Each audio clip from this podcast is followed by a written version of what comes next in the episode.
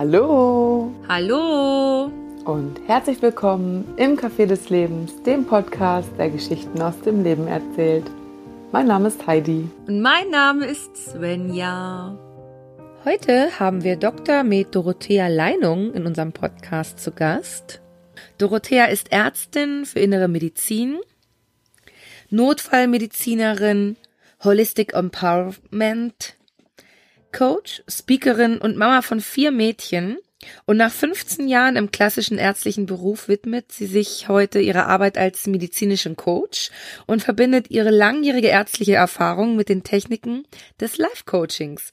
In ihrer Tätigkeit unterstützt und begleitet sie ihre Klienten zum Beispiel dabei, die eigentliche Ursache hinter ihren Erkrankungen zu erkennen, indem sie die jeweiligen Beschwerden ganzheitlich betrachtet und in den Lebenskontext des Klienten stellt. Denn gelingt die Heilung der inneren Verletzungen und Konflikte, ist damit auch der Weg frei für die Heilung im Außen. Mit diesem Ansatz hat sie bereits vielen Menschen erfolgreich helfen können. Vision ist es, diese holistische Herangehensweise im deutschen Gesundheitssystem noch stärker zu etablieren, damit der Mensch mit all seinen Bedürfnissen, Ängsten und Hoffnungen wieder stärker im Fokus der medizinisch-therapeutischen Betrachtung steht.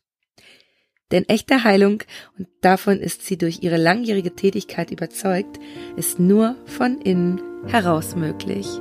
Wir wünschen dir viel Spaß beim Zuhören.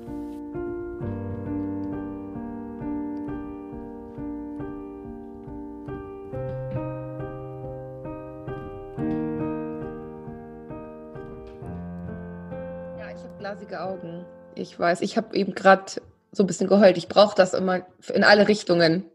Also entweder wenn ich traurig bin, glücklich bin oder so, das geht immer alles über Tränen raus bei mir. Ja, das finde ich total gut. Ich finde das gut, wenn, wenn Frauen ihre Emotionen zeigen können. Und äh, falls du es noch nicht wusstest, in der Tränenflüssigkeit ist ein ganz leichtes Antidepressivum drin. Das heißt also, je mehr du weinst, Ja. je mehr du die Schleusentore öffnest, umso mehr tust du deinem Körper eigentlich was Gutes, weil du deinem Körper darüber wieder das Antidepressivum zuführst. Ja, richtig. Weil, ja, ist geil, ne? Ja. Also eigentlich, unser Körper ist total geil, weil ähm, ich habe einen guten Bekannten, der nennt das immer die Apotheke Gottes. Und das Ja. finde ich total geil, weil es ist wirklich so, unser Körper hat alles, was du brauchst, um glücklich zu sein, um schmerzfrei zu sein, um auch Infektionen abzuwehren, ist total geil. Man muss, wir müssen nur wieder herausfinden, wie wir es nutzen. Und wenn du viel weinst, egal ob du dich freust oder ob du traurig bist, dann tust du deinem Körper was Gutes. Geil, oder? Ja, das ist auch irgendwie mal so ein Tor zur Seele. Ne? Man merkt das richtig, dass man da irgendwas öffnet, wenn man so alles so rauslässt, ne? so durch Tränen. Also es geht mir immer so. Ich bin Ja, ja, auch voll bei dir. Ich bin ja auch Abteilung äh, Schloss und. Ja, äh, wir haben schon einfach angefangen zu reden, aber wir sind ja hier, das haben wir ja eben gerade auch schon erzählt im Vorspann, wir sind ja hier heute wieder zu dritt. Heidi und ich sind nicht alleine, nämlich wir haben heute wieder einen Gast und zwar, magst du mich mal vorstellen? Ja, gerne. Also ich bin die Doro oder in Langform Dr. Med Dorothea Leinung, um es ganz seriös zu machen. Ähm, also an dem Titel erkennt ihr ja schon, ich bin Ärztin, um genauer zu sein, Internistin und Notfallmedizinerin, habe auch viel auf der Intensiv gearbeitet und habe das so 15 Jahre lang gemacht und habe mich jetzt vor kurzem selbstständig gemacht als medizinischer Coach. Und zwar deswegen, weil ich ähm, gemerkt habe im Laufe der Jahre meines äh, Berufes, dass der Mensch immer weiter in den Hintergrund getreten ist im Rahmen unserer heutigen Medizin, zumindest im Rahmen unserer westlichen Medizin. Und ich möchte das ganz gerne ändern. Und ich möchte gerne wieder die Medizin machen, für die ich damals angetreten bin. Ja, und äh, das in aller Kürze zu mir. Sehr Erzähl schön. mal, warum, warum bist du heute bei uns im Café des Lebens? Warum? Weil ich eine Botschaft habe. Und eigentlich hast du das sehr schön schon eingeleitet mit deinen Tränen. Ähm, weil mir persönlich das sehr, sehr wichtig ist, dass die Medizin sich in unserem Land wieder verändert. Also in der östlichen Medizin haben wir ja diese, diese wirklich ganzheitliche Sichtweise, dass nicht nur der Körper gesehen wird, sondern auch die Seele dahinter. Hm. Und alles ist im Prinzip eine Art ähm, Energiefluss. Und wenn der Energiefluss gestört ist, dann kommt es zu Erkrankungen. Und ähm, im westlichen Teil ist es ja eher so, wir gucken uns die Symptome an, die die Leute haben, ob das Schmerzen sind, ob das Verstopfung ist, ob das Ausschlag ist. und dann kriegst du Cortison oder Antibiose oder irgendwas anderes und dann wirst du heimgeschickt und bist im Prinzip eigentlich nicht geheilt, sondern deine Symptome werden nur betäubt. Und mir ist es persönlich sehr, sehr wichtig, dass die Menschen wieder anfangen, ähm, die Geschichten hinter ihren Erkrankungen zu sehen. Weil ich habe die Erfahrung gemacht und ich denke, das kann ich nach 15 Jahren Berufserfahrung und äh, ich weiß nicht, wie viele tausend Patienten äh, auch inzwischen sagen. Ich habe die Erfahrung gemacht, dass hinter jeder Erkrankung wirklich eine ganz persönliche Geschichte steckt. Mhm. Und ich glaube, das lehrt mich zumindest das, was ich in Klinik und Praxis gesehen habe. Ich glaube, dass wir die meisten Erkrankungen tatsächlich selber heilen können, ohne dass wir langfristig auf Medikamente angewiesen sein müssen. Und ja, deswegen bin ich heute da, um diese Botschaft so ein bisschen zu verbreiten, weil ich glaube, dass das auch etwas ist, wonach sich viele Menschen da draußen auch sehen. Dass sie wieder als Menschen wahrgenommen werden, dass wieder ihre Geschichte wahrgenommen wird. Ja. Und dass nicht immer nur geguckt wird, ah, okay, äh, kannst du nicht mehr aufs Klo gehen? Ja, kriegst du hier ein Apfelmittel und mhm. tschüss, nächster. Ja, weißt du? genau. Mhm. Ja. ja. Und, äh, ja, und ich glaube, ja, wir müssen hart dran arbeiten, dass das jetzt wieder ähm, mehr in die Gesellschaft reinkommt. Aber dazu gehört eben auch sehr, sehr viel Mut von jedem Einzelnen, weil äh, wenn wir so an die Geschichte rangehen, dann müssen wir uns natürlich auch unserer persönlichen Geschichte stellen. Und das mhm. ist nicht immer ganz einfach. Ja, und vor allen Dingen auch den Mut zu haben, den, ähm, dem Fachpersonal gegenüber. Ne, ich als Patient vertraue ja, dass der Arzt, der da vor mir sitzt, der äh, Medizin studiert hat, einfach weiß, was gut für mich ist. Mhm. Und ich habe zum Beispiel letztes Jahr die Erfahrung gemacht, ich habe da meinen Hausarzt gewechselt, weil mein damaliger Hausarzt mich mit Tabletten vollstopfen wollte. Und ich Tränen, es sind Tränen geflossen. Ich saß da und ich will das nicht. Ja. Stellen sich nicht so an, spätestens Ende 60 muss sowieso jeder Tabletten nehmen. Alles klar, ähm, guten Tag und auf Wiedersehen und habe mich schleunigst nach einem anderen Arzt umgesehen und äh, bin auch sehr schnell fündig geworden und habe jetzt das Glück, einfach einen Hausarzt zu haben, der mich als ganzen Menschen sieht. Die erste Frage war, wie sind denn eigentlich Ihre äh, persönlichen Lebensumstände neben, also abgesehen von den Symptomen, die Sie hier mitbringen, ne? Mhm. Und ähm, das ist so wichtig, einfach auch zu sehen, dass der Mensch nicht nur ja, mit Symptomen kommt, sondern eben auch die Geschichte dahinter, ne? weil das so verknüpft ist, genauso wie du es halt sagst. Aber dafür ja. ist auch wichtig, dass die Patienten mutig sind, dass wenn sie an so einem Arzt geraten, wie in meinem Fall, dass sie sich dann auch abwenden und sich woanders Hilfe suchen mhm. und sich nicht überreden lassen, die Tabletten zu nehmen, weil der Arzt meint, es wäre das Beste. Ne, da fängt es ja letztendlich schon an. Ja, natürlich, aber das wird uns ja von klein auf an eingeimpft. Ne? Ja. Also ähm, erstens, die Autorität hat immer recht mhm. und B, ähm, Körper und Psyche sind zwei getrennte Dinge. Das ist ja etwas, womit wir, das, das, das lernen die Kinder ja schon, ja. Und das ist, finde ich, ist eine ganz, ganz fatale Entwicklung. Und wir müssen das wieder als Einheit sehen. Und wenn man sich anguckt, wo du gerade den Medikamentenkonsum angesprochen hast, von wegen ab 60 muss sowieso jeder Medikamente nehmen, ist eine ganz interessante Aussage, weil das spiegelt das wieder, was sich in den letzten zehn Jahren in diesem Land getan hat. Also die, der Medikamentenkonsum ist so in die Höhe geschnellt, dass wenn wir das auf alle Bundesbürger umrechnen würden, jeder von uns, inklusive der Kleinstkinder und der Babys, mhm. mindestens anderthalb Tabletten jeden Tag nehmen müsste. So viel nehmen die Leute insgesamt ein, die äh, Tabletten bekommen. Und wenn du dir die Ursachenstatistik anguckst, weswegen Leute ins Krankenhaus eingeliefert werden, oder auch die Todesursachenstatistik, also Todesursachenstatistik, da sind die Medikamentennebenwirkungen auf Platz vier. Wow. Ja, krass, oder? Das ist richtig und, krass. Ja, und es werden jedes Jahr circa 200.000 Menschen ins Krankenhaus eingeliefert wegen Medikamentennebenwirkungen. Und das ist etwas, ja, das ist eine total krasse Entwicklung. Und ähm, ich will damit nicht sagen, dass wir die Medikamente nicht brauchen. Ich bin sehr dankbar dafür, dass wir die haben. Mhm. Definitiv. Ich hätte ähm, sicherlich nur einen Bruchteil der Patienten das Leben retten können, wenn ich nicht diese Medikamente gehabt hätte, die wir haben. Gott sei Dank haben wir die. Aber was ich halt nicht gut finde, ist, dass wir Menschen wirklich auf Lebenszeit abhängig machen davon, mhm. anstatt zu gucken, woher kommt das denn? Und ich habe schon so viele Patienten erlebt, die hatten chronische Erkrankungen, die angeblich nicht heilbar waren, Morbus Crohn zum Beispiel oder der Hashimoto, ja, so ganz beliebte Geschichten. Und Ja. da haben die Ärzte gesagt, nee, ist nicht halber, komm, nimm Cortison und nimm dies, nimm jenes. Und ich habe tatsächlich Patienten kennengelernt, die sind geheilt. Und die brauchen keine Medikamente mehr zu nehmen. Und das, das sind keine Einzelfälle. Nur darüber spricht keiner, weil das eben keine evidence-based, randomized, double-blind, sonst was Studie ist mit 550 Teilnehmern, sondern das sind halt, das ist halt die persönliche Erfahrung. Ja. Und ähm, ich habe die auch gefragt, wie habt ihr das denn gemacht? Und die haben auch alle gesagt, ja, weißt du, ich habe mich selbst angeguckt. Ich hatte den Mut, in die Bereiche zu schauen, vor denen ich immer davongelaufen bin. Und die haben dann tatsächlich ihre Beziehung leider Gottes beendet, weil sie gemerkt haben, die tut mir nicht gut. Oder sie haben ihren Job gewechselt, weil sie gemerkt haben, der Chef ist einfach scheiße und ich gehe hier kaputt in dieser, in dieser Umgebung. Das ist nicht meins. Ja. Oder die haben andere Veränderungen vorgenommen, die bitter notwendig waren, die sie sich aber vorher nie getraut hatten. Und das war ganz fantastisch, diese Befreiung, ja. Und Mhm. auf einmal war die Krankheit weg. Ja, also peng, ohne Medikamente. Und Krass. diese, diese Fälle haben mir echt die Augen geöffnet. Und, ähm, und ich glaube, das ist, dass man das noch, noch viel weiter ausweiten kann in unserer Gesellschaft und dass es noch viel, viel mehr Menschen gibt, denen man helfen könnte. Ja. Ich habe das ja, ähm, mit- ich habe ja das mit meinem Bluthochdruck, also als du gerade gesagt hast, Tabletten, ähm, ich bin irgendwann zum Arzt gegangen und dann hat er so Bluthochdruck festgestellt. Und habe ich natürlich erstmal gleich Beta-Blocker bekommen.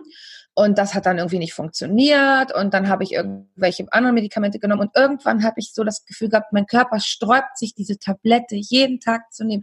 Und ich wollte die gar nicht nehmen, aber die, ja, es war, die Aussage war, ja, ist jetzt irgendwie nicht richtig ersichtbar, warum oder ersichtlich, warum sie äh, Bluthochdruck haben, kann vererbbar sein, aber kann auch andere Ursachen haben. Ich denke, ja, vielleicht sollte man mal eher darauf gucken, woher es kommt, ähm, weil ich wusste in dem Moment, woher es kommt, also kommen kann.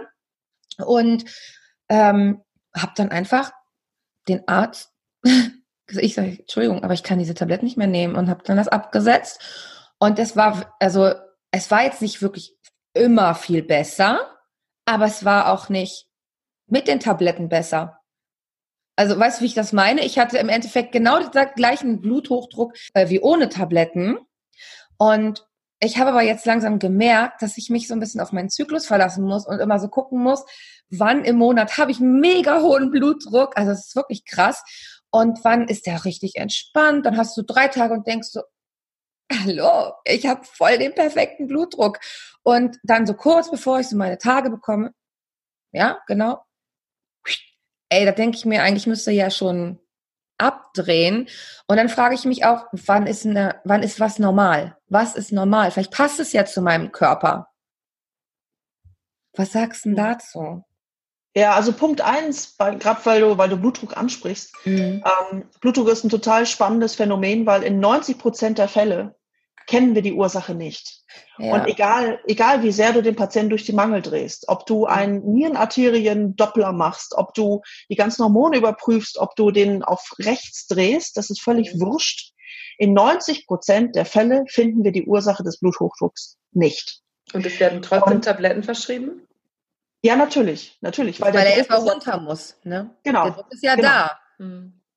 Ja, das ist, weil man möchte ja vermeiden, ähm, dass die Patienten Blutungen oder auch Mhm. Infarkte entwickeln oder Schlaganfälle entwickeln, weil das, das sind ja, Bluthochdruck ist ja die Hauptursache für diese Gefäßgeschichten, diese Genau. Spätfolgen. Mhm. Und deswegen verschreibt man Medikamente, um den Druck runter zu prügeln. Mhm. Aber das, was du sagst, diese Zyklusabhängigkeit, Mhm. also quasi ist das bei dir so eine Art Sonder-PMS. Ja, Ich habe das so ein bisschen beobachtet jetzt die letzten Male, weil das war so völlig, völlig, also es ist immer völlig durcheinander.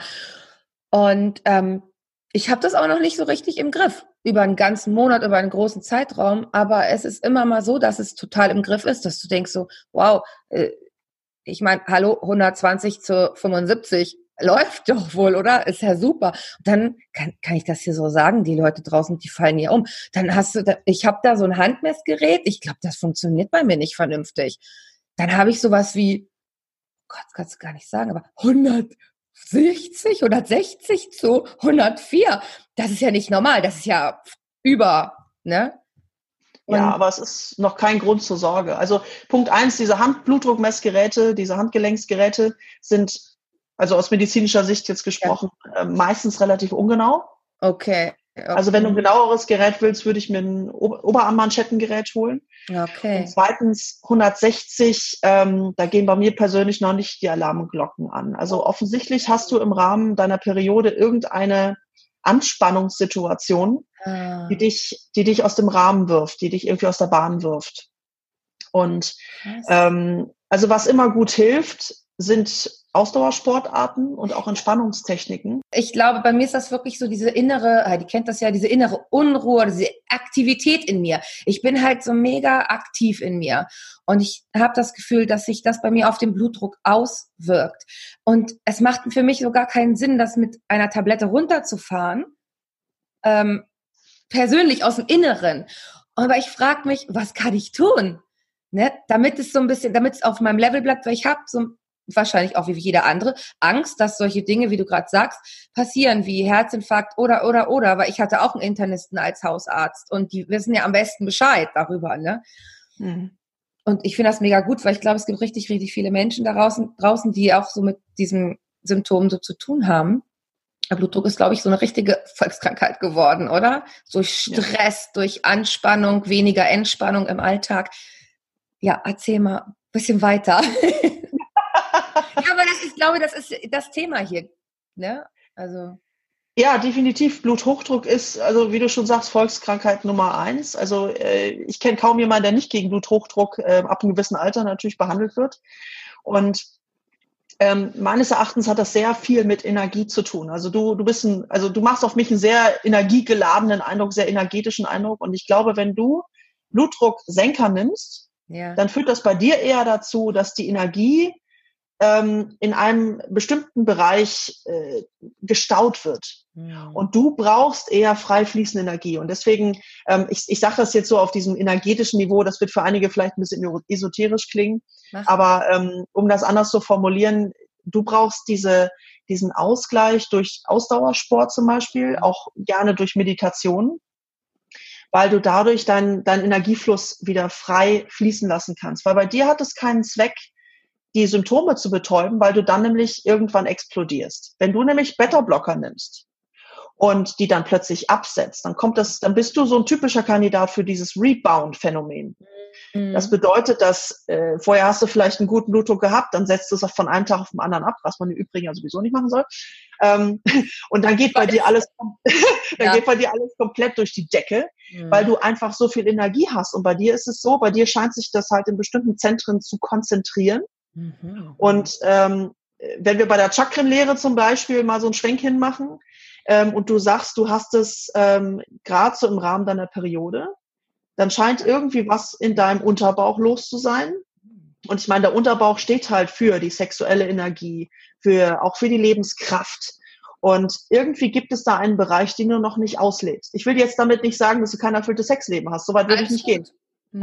sondern ähm, einfach nur, dass es offensichtlich da einen Bereich gibt, einen sehr wichtigen Lebensbereich für dich, wo du dich nicht richtig auslebst, wo du, wo du so viel Potenzial hast, es aber deckelst. Das, du packst deine ganze Energie in so einen, in so einen Topf, in so einen Schnellkochtopf und machst den zu und diese Energie brodelt da drin und treibt dann wie bei so einer Dampflok den Druck nach oben. Und ähm, ich weiß nicht, welcher Bereich es bei dir ist, weil dafür kenne ich dich nicht gut genug. Mhm. Aber es scheint irgendeinen Bereich zu geben, wenn du denen mehr Aufmerksamkeit schenkst mhm. und dich da auslebst, mhm. dann glaube ich, ist dein hoher Blutdruck Geschichte. Mhm. Weil du dann nämlich deine Energie, diese ganze Wahnsinnsenergie, die du in dir hast, diese, ja. diese wahnsinnsweibliche Energie, das merke ich ja allein durch den Bildschirm schon, ähm, die will kanalisiert werden, die will raus. Mhm. Und du hältst die unter Verschluss. Und da wundert es mich nicht, dass du ein äh, Hochdruckproblem hast. Und das kriegst du auch mit Tabletten nicht in den Griff. Wie kann ich denn da dem Aufmerksamkeit geben? Ja, indem du dir deine Lebensbereiche anschaust. Also ich mache das ähm, mit, mit meinen Klienten so, dass ich mir die unterschiedlichsten Lebensbereiche ansehe, Stück für Stück. Also ich lasse mir in erster Linie natürlich erstmal die Symptome schildern. Mhm und gehe dann relativ fokussiert dann auch da rein, wo ich denke, wo der Hase im Pfeffer liegen könnte. Also wenn jetzt jemand sagt, ähm, zum Beispiel wie du es jetzt geschildert hast, dass, ähm, dass du Bluthochdruckprobleme hast, da würde ich dann nicht irgendwie, ähm, was kann ich denn da jetzt mal nehmen, würde ich nicht zum Beispiel mit den Finanzen oder so anfangen. Ja, also äh, mit dem Lebensbereich, sondern erstmal tatsächlich direkt am Menschen bleiben. Mhm. Und, ähm, wichtig ist natürlich, dass man sich öffnet und dass man auch viel von sich erzählt. Und ich klopfe dann halt wirklich Stück für Stück ab. Ja, also ganz, die Dauerbrenner sind ja eigentlich immer Beruf. Ja, wie geht's dir in deinem Job? Bist du da erfüllt? Dann Beziehung ist natürlich auch mal so ein Dauerbrenner. Familie, ja, wie läuft's mit deinem Partner? Wie läuft's mit deinen Kindern? Wie läuft's mit deiner Mutter, deiner Schwiegermutter? So diesem ganzen familiären Umfeld. Das ist so ein ganz wichtiges Feld. Dann natürlich auch Hobbys. Was machst du in deiner Freizeit? Bist du da glücklich? Kannst du, findest du da Ausgleich? Ähm, Dinge wie Finanzen und dieses ganze Gedöns, das klammer ich meistens erstmal aus, weil das sind Dinge, die sind eigentlich von uns relativ weit weg. Mhm. Und wenn du diese direkten Felder erstmal abgeklopft hast, dann findest du meistens relativ schnell ähm, so Punkte, so Schmerzpunkte, die halt nicht in Ordnung sind, wo, wo, wo du heilen musst.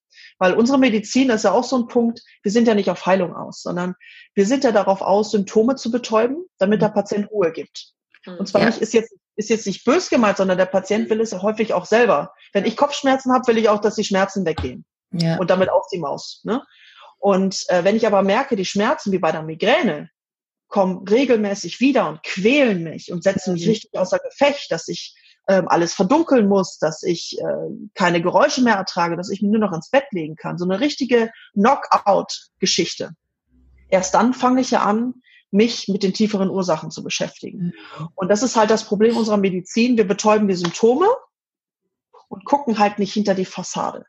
Und ähm, das ist das, was ich halt mache. Ich schaue hinter die Fassade. Und es ist sicherlich auch schmerzvoll. Es, es, es fließen regelmäßig Tränen, weil wir uns natürlich auch angucken, was war früher, Mhm. was, was hat dich zu dem Menschen gemacht, der du bist, was macht dich glücklich, was macht dich traurig. Und ähm, das ist im Prinzip so, ein, so eine Art Analyse, so eine Komplettanalyse, die ich dann mache und wo sich dann eigentlich relativ schnell herauskristallisiert, was los ist. Und ähm, das, das Gute an den Symptomen ist ja, es ist ja nichts anderes als die Sprache unserer Psyche.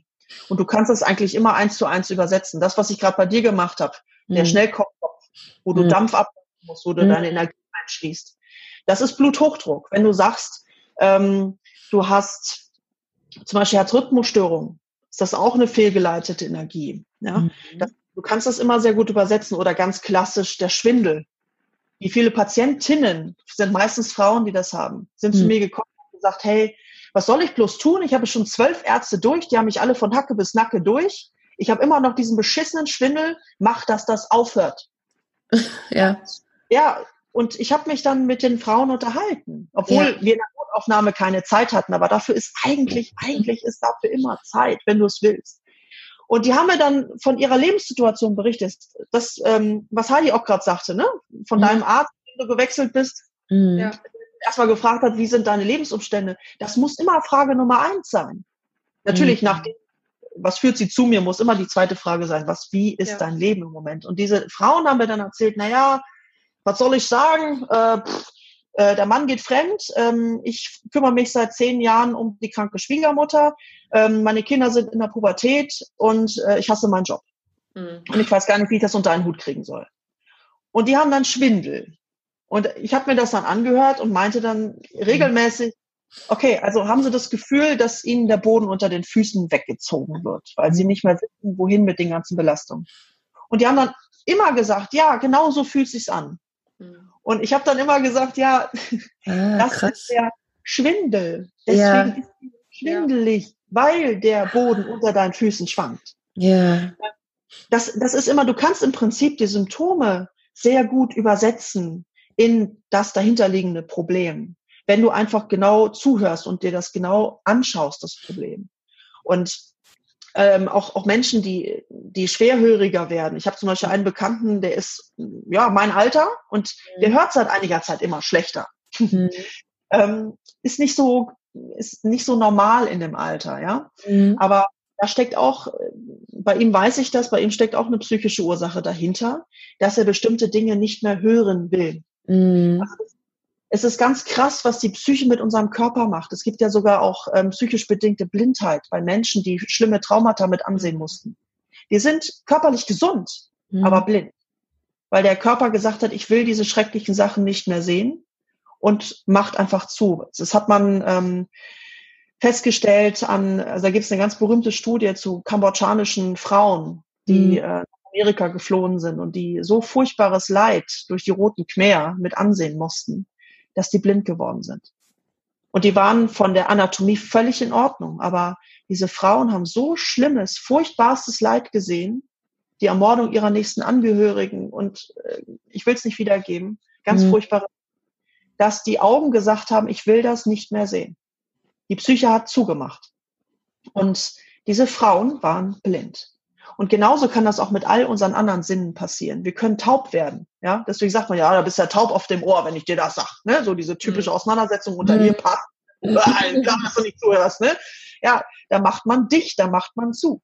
Ja. Und ähm, das sind alles, wir haben noch gar nicht so richtig verstanden, welche unfassbare Macht unsere Seele hat, unsere Psyche hat. Mhm. Wir können mit unserer Psyche unsere, ähm, unser Immunsystem steuern. Es gibt Menschen, die können das willentlich. Also wenn du entsprechend trainiert bist, kannst du das willentlich steuern. Das ist unfassbar. Ich persönlich kann es nicht. Ich würde es gern können, aber ich bewundere das sehr und ähm, das ist das ist ein ganz, ganz wichtiger Faktor, wenn du unter Dauerstress stehst zum Beispiel. Das wissen wir ja. Das ist ja, glaube ich, ähm, ähm, eigentlich schon schon relativ gut durchgesickert, dass das ja uns schwächt. Aber diese, diese Hintergründe dahinter, ja, was das eigentlich wirklich mit unserem Körper macht und was alles Stress ist. Es ist ja nicht nur Stress, wenn der Chef blöd zu dir ist auf der Arbeit oder so. Oder wenn, wenn du irgendwie auf der Straße angepumpt wirst von irgendwem, der dir auf den Sack geht. Sondern Stress ist ja auch Liebesentzug. Stress ist auch, wenn du irgendwo wohnst, wo es keine Grünanlagen gibt. Ähm, Stress ist auch, wenn du nicht gut schläfst. Ja, es, also Stress ist ja so vielfältig und das das ignorieren wir im Alltag, weil wir funktionieren müssen. Ja, mhm. weil wir glauben, funktionieren zu müssen. Genau, würde ich jetzt weil wir mal glauben, behaupten. Genau, mhm. genau, ja.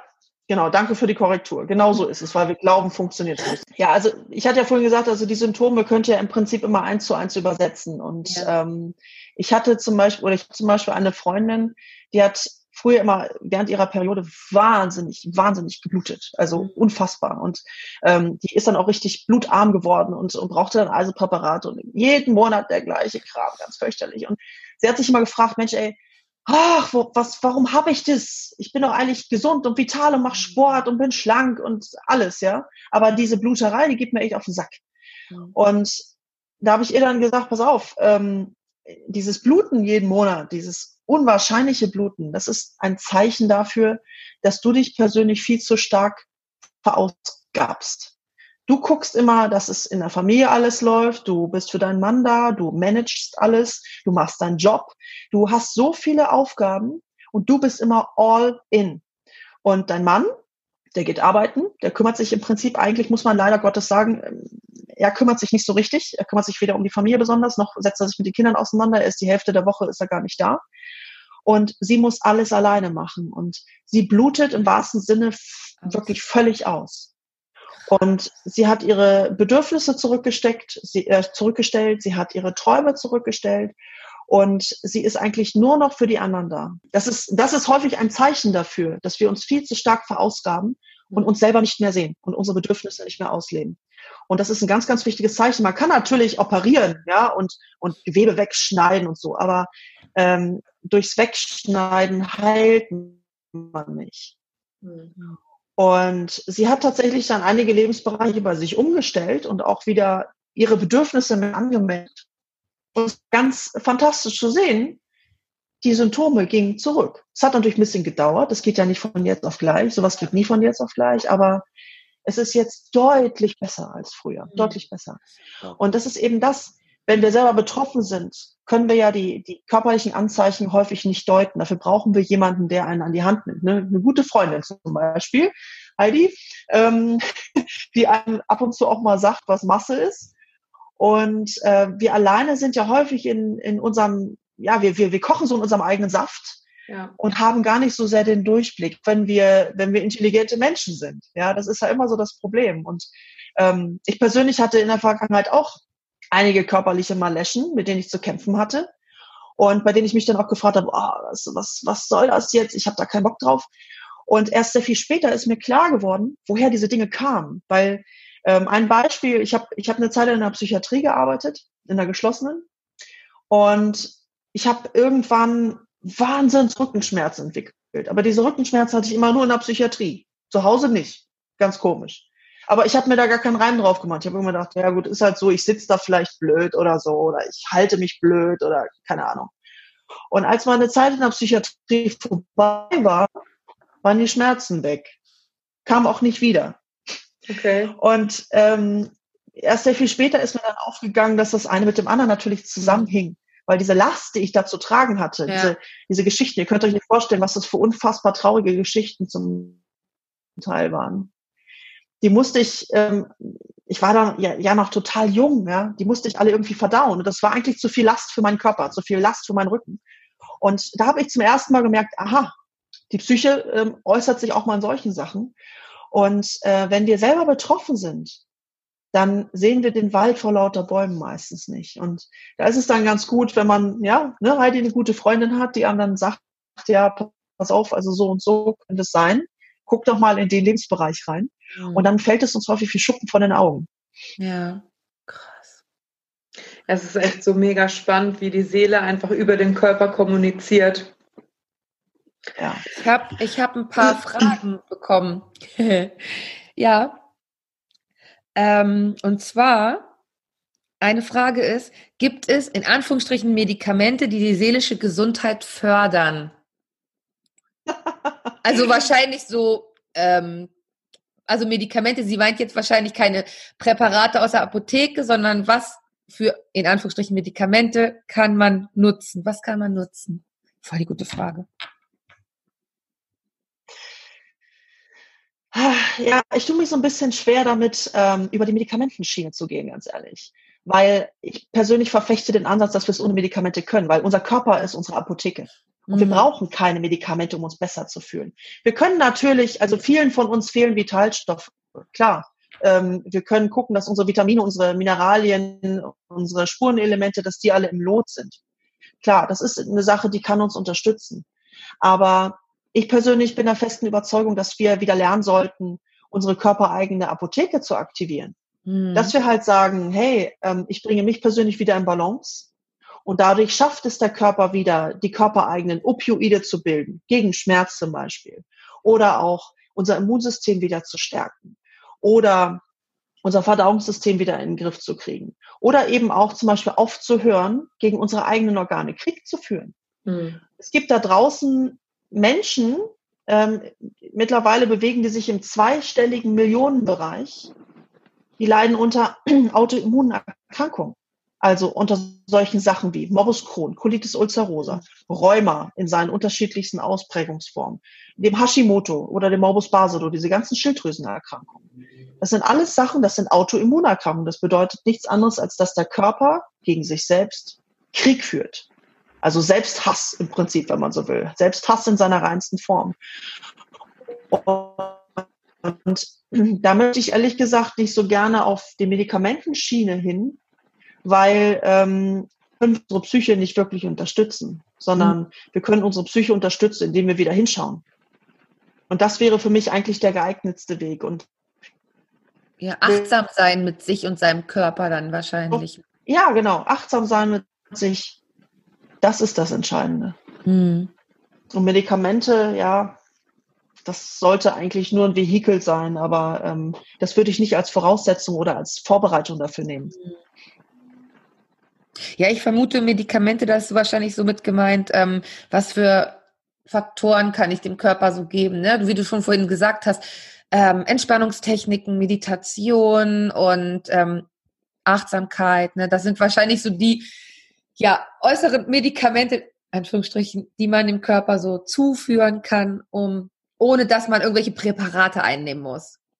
Ja, also dann bin ich ganz bei dir, genau. Also wenn du, wenn du jetzt Hilfsmittel meinst, die wir anwenden können, ähm, dann gehört dazu definitiv ausreichend Schlaf, ganz wichtig.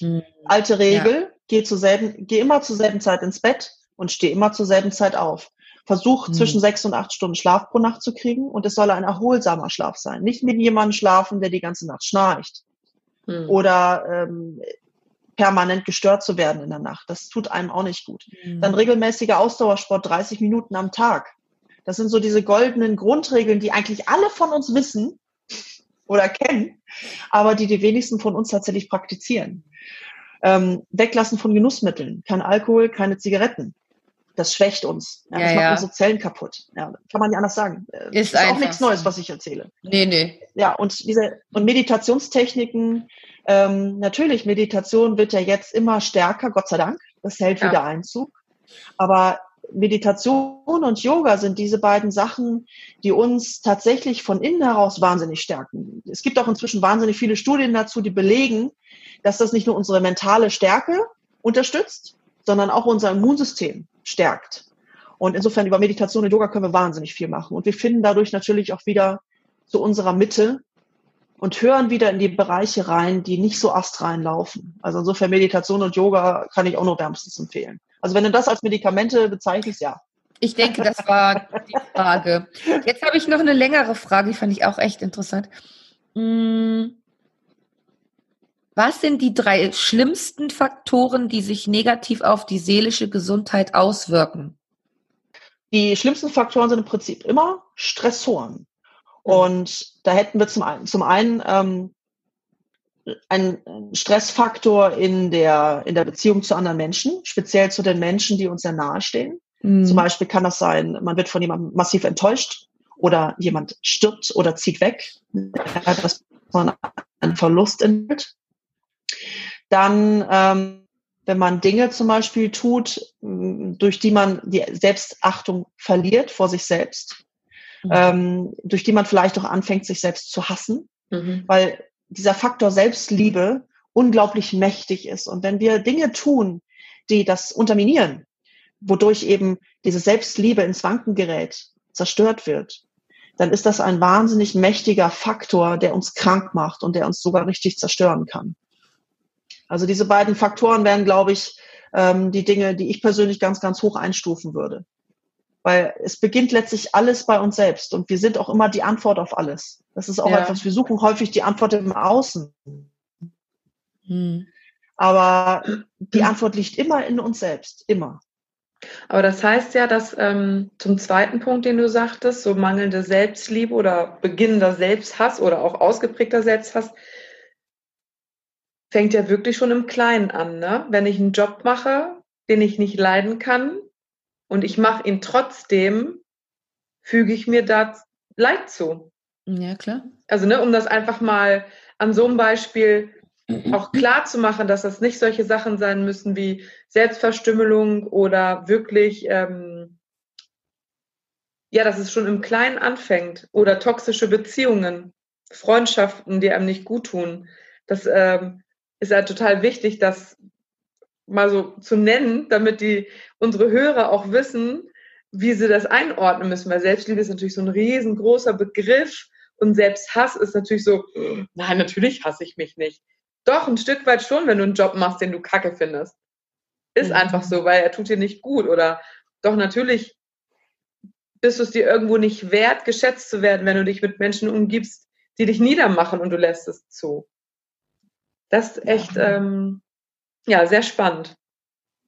Ja, es ist wichtig, was du da sagst, ähm, weil, weil das ist uns, glaube ich, häufig auch nicht klar. Ne? Das, äh, was wir vorhin auch schon angesprochen hatten, dieses Funktionieren Mhm. wollen im Alltag, funktionieren müssen im Alltag, dass wir Dinge tun, die wir nicht mögen, die wir nicht lieben, wo unser Herz nicht dran hängt. Und wie viele von uns tun das? Wie viele sind dazu wirklich verdonnert, einen, einen Job auszuüben, nur weil sie ihre Rechnung bezahlen müssen zum Beispiel. Und wir verbringen die meiste Zeit auf dem Job.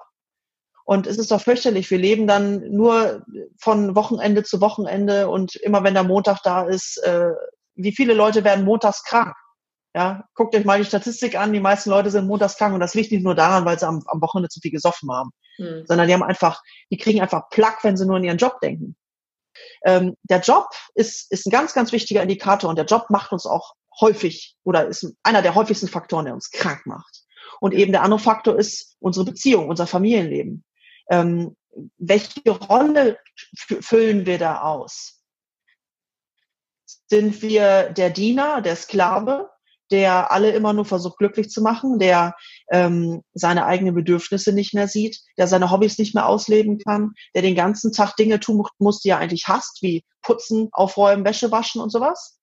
Oder schaffen wir es in diesem Familienalltag, uns auch noch selbst zu sehen und auch noch Zeit für uns selbst zu haben, dass wir Zeit mit unseren Kindern verbringen können und auch ähm, die Wohnung auch mal Wohnung sein lassen dürfen. Ja, wie viele von uns sind so eingefleischte Perfektionisten. Oh, ich muss aber hier noch aufräumen und da muss noch die Wäsche gebügelt werden und dies und jenes. Aber ich glaube, so richtig glücklich können wir nur sein, wenn wir auch mal alle fünf gerade sein lassen können. Wenn wir auch mal sagen können, hey, ähm, die Wäsche, die wird nicht schlecht, die kann ich auch morgen noch machen. Oder vielleicht mal, ey, scheiß der Hund drauf, mit Netflix, ja. Dann knall ich nicht mal einen Abend von Netflix. Ist das eine Sünde? Nein. Lass es dir doch mal gut gehen. Mhm. Und was ich vorhin sagte zum Alkohol, natürlich, Alkohol ist ein Zellgift, aber wenn du Bock auf ein Prosecco hast, ey, dann switcher dir ein, ja. Ähm, es soll ja keine, keine Dauerbetätigung sein, aber genau. wenn du da Bock drauf hast und du brauchst das, dann mach das, feier das Leben. Es ist, das Leben ist geil. Und diese, diese ständige Selbstkasteiung, oh fuck, Fuck, wozu denn? Ja. Wo, wozu denn? Ich habe ich hab so viele Menschen sterben sehen. Menschen, die in unserem Alter waren, Menschen, die jünger waren als wir, sind gestorben, die sind jetzt tot. Ey, wenn man die gefragt hätte vorher, sag mal, was ist für dich wichtig? ey, hättest du jetzt Bock auf ein Bier? Die, die, hätten, die hätten dann gesagt, hey, ja, ich zisch mir jetzt ein Bier, weil es ist, ich brauche das jetzt, ich habe da Bock drauf, es gefährdet keinen, ich mach das jetzt. Ja, weil das Leben ist zu kurz, verdammt normal. Ich habe so viele Menschen erlebt, die haben sich den Arsch aufgerissen, ihr ganzes Leben lang. Waren, mhm. waren nur auf dem Job und nicht für ihre Kinder da, zum Beispiel. Die sind mit 48 Tonnen umgefallen. Herzfach. Oder auch ganz traurig, eine Arbeitskollegin mit 48 Jahren, Gebärmutterkrebs. Die war so verkrebst, da war nichts mehr zu machen. Gar nichts mehr. 48. Und die war immer nur in ihrem Job hat mega Karriere gemacht, ist auch sehr glücklich mit gewesen mit ihrem Job, aber äh, so muss es doch nicht sein. Sie hat sich nie was gegönnt. Sie hat ihr Leben eigentlich nie wirklich genossen. Und ich meine, was, warum sind wir denn hier? Um uns selbst zu kasteien? Nee. Wir sind hier, weil wir alle irgendeine besondere Seelenaufgabe haben. Und unser Herz sagt uns eigentlich, wo wir hin sollen. Nur wir hören da nicht mehr drauf. Wir unterdrücken da weil uns das eingebläut worden ist von klein auf an. Wir müssen unsere Pflicht tun. Wir müssen funktionieren. Wir müssen unsere Aufgaben erfüllen. Es muss schön sauber und ordentlich sein. Die Kinder müssen um die und die Uhrzeit ins Bett und morgens geweckt werden, weil sie müssen ja um die und die Uhrzeit in der Schule sein. Ja, wir funktionieren wie ein Uhrwerk. Aber unser Herz, dem hören wir nicht mehr zu. Und das macht uns krank, weil unser Herz sagt dann irgendwann, hey, klopf, klopf, du hörst nicht auf mich? Dann sag ich dir mal, was Masse ist, Fräulein. Hm. Und dann geht's los. Hm, ja. Dann kriegen die Leute Verstopfung, sie kriegen Herzstolpern, die Schilddrüse brennt aus. Ich meine, das ist eine, das ist eine Inflammation. Ja, das wird, das ist ein, ein Herdbrand hier. Das ist nichts anderes. Die Zellen verbrennen. Und das Leben ist zu kurz, um nicht auf unser Herz zu hören, ganz ehrlich. Hm. Ja, definitiv. Und das Schlimme ist ja, dass die Gesellschaft, so wie sie jetzt gerade ist, das den Kindern schon beibringt. Ja, so wie, wie das Schulsystem ist, teilweise schon im Kindergarten, dass die Kinder von Anfang an gedrillt werden, ob es äh, in das in den Charakter des Kindes irgendwie passt, wie es in der Schule läuft oder nicht. Die haben zu funktionieren. Und dann geht's weiter. Ja, Träume zerstören, weil man meint, dass man als Erwachsener besser weiß, was das Kind später werden soll klar, wenn du das selber auch nicht erfahren hast, dass du unterstützt wurdest in deinen Träumen, kannst du es auch nicht weitergeben. Ne? Aber deswegen ist so wichtig, dass Menschen einfach, ach, dieses Wort, das nervt mich auch. Deswegen ist es so wichtig, dass Menschen aufmerksam werden und dass es Menschen gibt wie uns, die darüber aufklären, die darüber sprechen, die die Botschaft in die Welt tragen mhm. und vor allen Dingen auch Ärzte wie dich, mhm die den Menschen als Menschen sehen und nicht irgendwie Kopfschmerzpatient kriegt Tablette XY, sondern Kopfschmerzpatient, was ist denn eigentlich los bei dir? Hast du ein Lebensmotto irgendwie, dass du vielleicht den Hörern, unseren Zuhörern, Hörerinnen so mitgeben würdest? Wo du sagst, Mensch, das ist jetzt was, was ich gerne sagen möchte. Ja, eigentlich schon. Vielleicht, da muss ich ein bisschen ausholen. Und zwar, ähm, ich war immer so ein, also so wie ich jetzt bin und die Medizin, die ich auch gerne wieder in die Gesellschaft zurückbringen möchte, ähm, das war bei mir nicht immer so, sondern ich war eigentlich immer sehr, sehr strikt und sehr, ähm, wie soll ich sagen, sehr engstirnig mit meinem Denken und habe mich ähm, immer sehr, sehr ungern auf andere Dinge eingelassen mhm. und habe dann ja während meines Berufslebens sehr viele Erfahrungen machen müssen oder machen dürfen, mhm. bis ich endlich kapiert habe, wie der Hase läuft. Und deswegen würde ich persönlich sagen, als Lebensmotto Nummer eins, sei offen mhm. und versuch wirklich, dir alles erstmal anzuschauen und anzuhören, ohne dass du wertest. Mhm. Weil die größten Wunder liegen meistens hinter dieser Fassade. Und wenn wir Dinge betrachten oder kennenlernen, dann haben wir immer erstmal so eine Vorstellung und, und packen ja gerne die Dinge so der Übersichtlichkeit halber erstmal so in Schubladen, so dieses äh, IKEA-System. Aber wenn du dich wirklich darauf einlässt und hinter die Dinge schaust und sie dir genauer ansiehst, dann tun sich Wunder auf. Hm. Und deswegen wirklich Lebensmotto Nummer eins, bleib offen. Und Lebensmotto Nummer zwei, auch ganz, ganz wichtig, weil das habe ich auch äh, durch Schmerzen lernen müssen. Und das ist auch etwas, was ich meinen Kindern immer wieder versuche beizubringen. Hör auf dein Herz, weil dein Herz leitet dir deinen Weg. Und die Male, die ich nicht auf mein Herz oder meinen Bauch, wie auch immer du es bezeichnen willst, gehört habe, habe ich ordentlich einen auf den Deckel gekriegt. Und unser Bauch, unser Herz ist eigentlich, das ist unser eigentlicher Verstand. Und darauf sollten wir immer hören. Und ähm, wenn du jetzt deinem 16-jährigen Ich etwas mitgeben könntest, was wäre das? Vielleicht drei Sätze. Das. Universum ist immer für dich, mhm. egal was passiert, egal wie schlimm es ist, was dir passiert, egal wie gut es ist, was dir passiert. Alles ist für dich und alles hat einen Sinn. Und als drittes tatsächlich das, was ich als erstes Lebensmotto schon gesagt habe offen. Lass deinen Blick nicht durch Vorurteile oder durch die Meinung anderer oder durch die Aussagen anderer in irgendeiner Form begrenzen, sondern sei immer offen und geh deinen Weg. Und der Himmel ist das Limit. Mhm. Ja, die Grenzen deiner Welt werden durch deine Gedanken bestimmt. Und wenn du groß denkst und frei denkst, dann kannst du alles werden und alles erreichen. Und dann kannst du diese Welt zu einem besseren Ort machen. Das war wirklich, ja, wundervoll. Ein wirklich super inspirierendes Gespräch war das. Wahnsinn. Dankeschön. Ja, ja ich danke euch. War wunderschön, dieses Gespräch mit euch beiden. Also, ihr seid ein ganz, ganz tolles Podcast-Team. Danke. Sehr wohl Dankeschön. Wenn dir diese Folge gefallen hat, dann lass uns super gern 5 Sterne und eine Bewertung bei iTunes da. Abonniere uns dort, damit du keine Folge mehr verpasst oder folge uns auf Spotify, YouTube oder auch Upspeak. Wir sind auch auf Facebook. Besuch unsere Seite und abonniere sie. Café des Lebens und auch da freuen wir uns über deine Bewertung.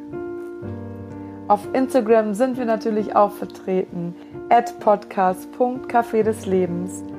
Schau vorbei und entdecke, welche Boni wir da für dich haben. Verbinde dich mit uns, schenk uns dein Like, wenn dir unsere Beiträge gefallen, teil super gern unsere Stories und schreib uns deine Gedanken und deine Erfahrungen zu unseren Themen. Von Herzen Dankeschön, dass du unseren Podcast hörst.